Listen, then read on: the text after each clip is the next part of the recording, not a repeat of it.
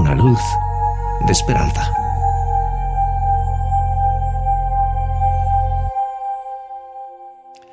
Palabras de nuestro Señor Jesucristo registradas en San Mateo capítulo 5 versículos 43 al 45.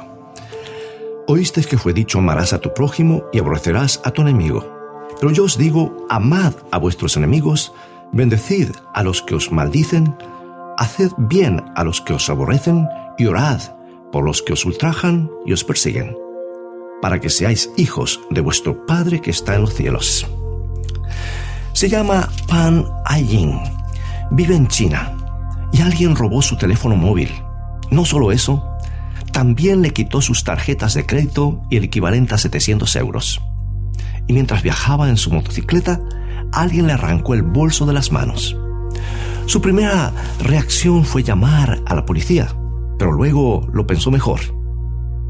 Como le había robado el teléfono, existía una posibilidad de que pudiera comunicarse con él. Pidió prestado otro teléfono y trató de llamar al ladrón, pero el aparato estaba desconectado. Aparentemente había un problema técnico o el ladrón no quería hablar. Entonces intentó otra, eh, otra vía, enviar mensajes de texto. El primer mensaje decía, soy Pai Pan Ayin, maestra de la escuela Wutu.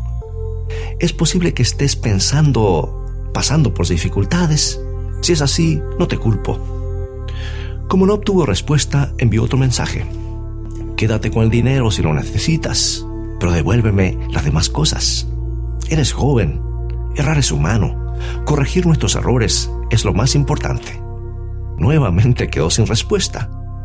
En total, Pan Ayin envió 21 mensajes de texto y nunca le respondieron. Entonces, un domingo por la mañana, cuando estaba saliendo de su domicilio, se tropezó con, con el bolso que le habían robado. El ladrón lo había devuelto y había dejado una carta en el interior. Querida Pan, decía, lo lamento, cometí un error. Por favor, perdóname.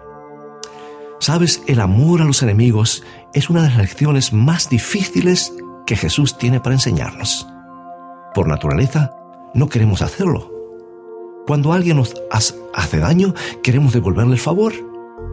Cuando alguien nos quita algo, no solo queremos justicia, sino que también pague por ello.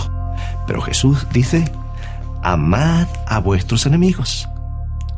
¿Por qué tenemos que amarlos? Porque así somos con nuestro Padre en los cielos, que nos amó cuando éramos completamente inmerecedores de su amor y así nos salvó para su reino. Jesús te pide que demuestres el mismo amor que Él mostró en este mundo para con tus enemigos, porque quizás esa sea la única manera de rescatarlos también a ellos para el reino de los cielos. Tan solo imagínate cómo sería el mundo si todo el mundo hiciera lo mismo. ¿Te gusta la idea?